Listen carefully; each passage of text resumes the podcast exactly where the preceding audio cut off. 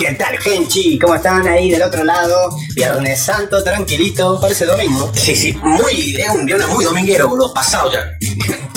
¿No te gustan los viernes así de domingo? no me gusta ningún día disfrazado de domingo. Ningún día merece ser domingo. Ningún día merece ser domingo. Viernes Santo, Viernes Santo, ¿has comido carne el día de hoy, querido Eh, siempre, loco. Eso, yo, yo soy ateo, ateo, ateazo. En mi casa nunca se practicó eso de dejar de comer carne por festejos eh, ni religiosos ni rolingas. Hoy no se come carne, solo se toma cerveza. Exactamente. Wow. Sería fantástico. Como un. Como un. ¿Cómo se llama? ¿Cómo Ahora se no puedo dejar, no puedo dejar este momento. Nunca había salido con tus lentes. Me estás copiando. No te agarré los lentes para decir que Clark Kent. Sos como el Clark Kent versión. El claro, el claro Kent. Carlos. Carlos Kent.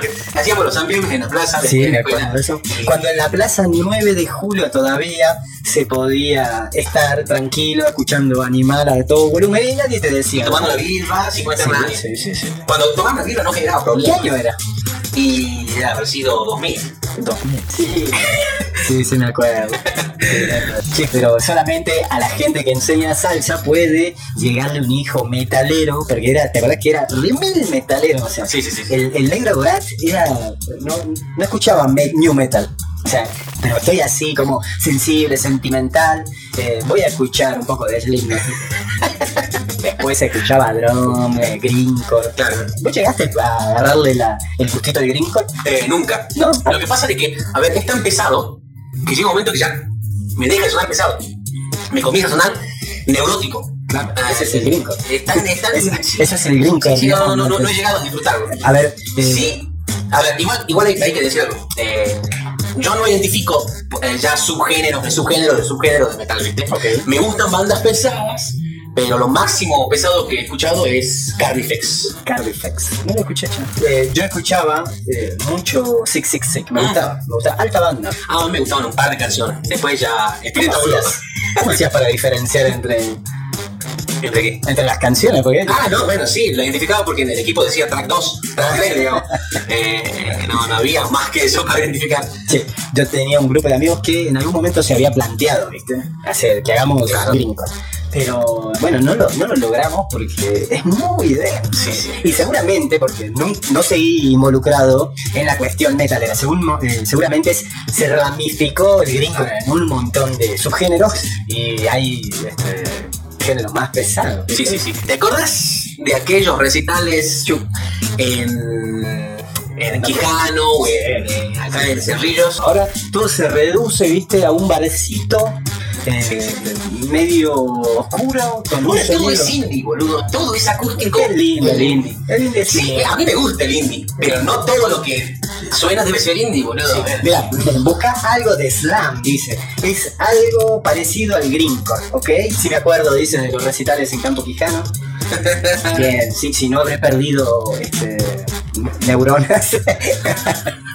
che, encima, pobre, la gente del Cerrillo, capaz que si nos hubiera identificado en ese momento, nos hubieran escrachado a todos. Porque, claro, iban dos colectivos de Salta a Cerrillos y, y- no volvían, ¿viste? Era como, chicos, ya, ya es el otro día, ¿viste? Ya el, el festival terminó hace cinco horas, chicos, ya como que Igual, liberar. digo, en esa época, no, no, no, no estoy hablando de ahora, no se me ofenda la gente, pero en esa época, llevar rock, no ni siquiera hablo de metal, llevar rock a Cerrillo era una, una apuesta, boludo. Era como, era solo loco que se jugaba con 50 pesos para llevar a los vagos, ¿viste? Porque obviamente, nadie, ni- o sea, nosotros por lo menos los músicos no cobrábamos mango, ¿viste? Íbamos, íbamos a divertirnos.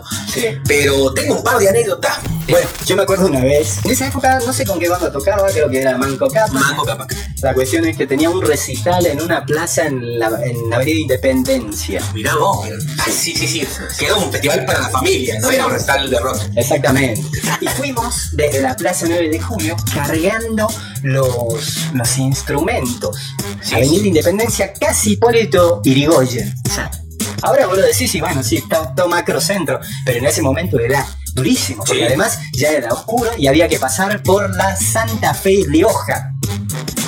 Danish. Sí, sí, sí, sí, sí, era. Encima, escuchate esto, no, no sé qué eh, complejos de edificio hay en ese trayecto. Doblamos en una esquina y de repente empezamos a ver grafitis neonazis, me Ah, acuerdo. mirá vos, no, no me acuerdo. Estábamos todos con los instrumentos, claro, yo era, imagínate, yo era el menos morocho, como los reyes, digo, miramos todos y sí, boludo, ¿qué hacemos acá?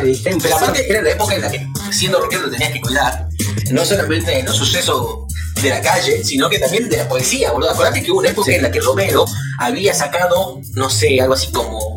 No era una ley, pero era algo como, no sé, algo así, similar a una ley, que hablaba de, de- de que prohibía los recitales de rock, había que cuidarse mucho, boludo, ibas preso. Creo que la única vez que caí preso fue por, fue, fue por ser rockero, boludo. Mira, le pregunté a Google cuál es el género de metal más pesado. Capaz que vos lo conoces, yo no. A ver, Dice Brutal Death Metal. a la mierda. Brutal Death Metal. Hasta Death Metal. No.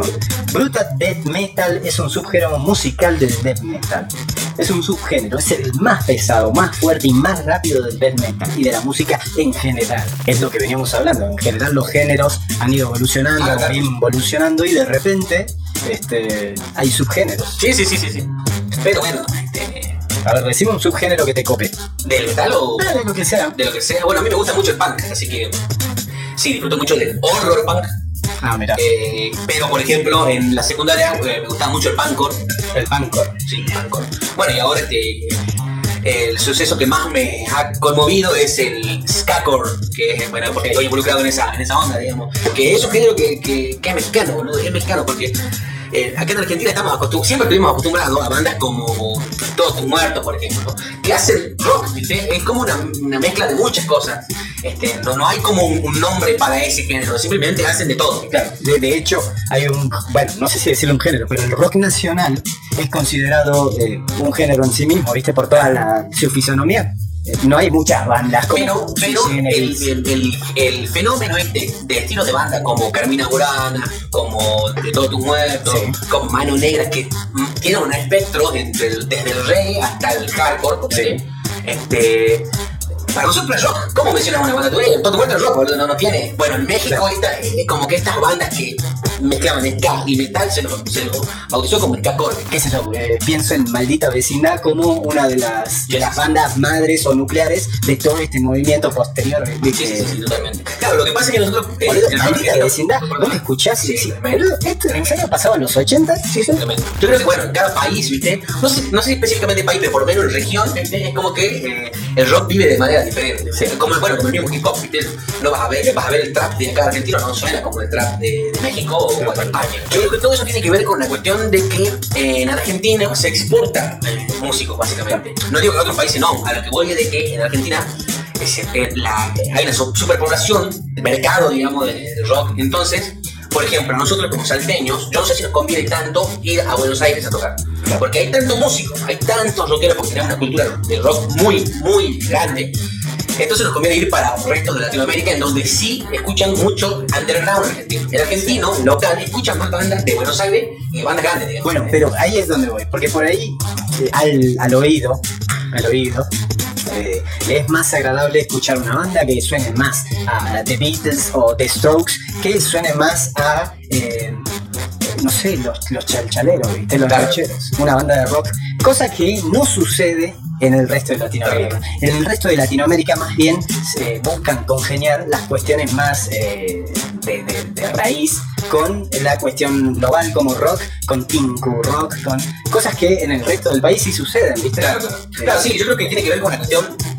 eh, es como una lucha social. El underground, el underground se alimenta de la semilla y, y las bandas grandes, es como que no, te mantiene su sonido de exportación. Claro, Es otra, es otra. Me acabo de dar cuenta, vos me venís a hacer, me, me haces venir para que hablemos de vos. Vos viste así. Después hablemos de mí, porque mi vida también es interesante, boludo.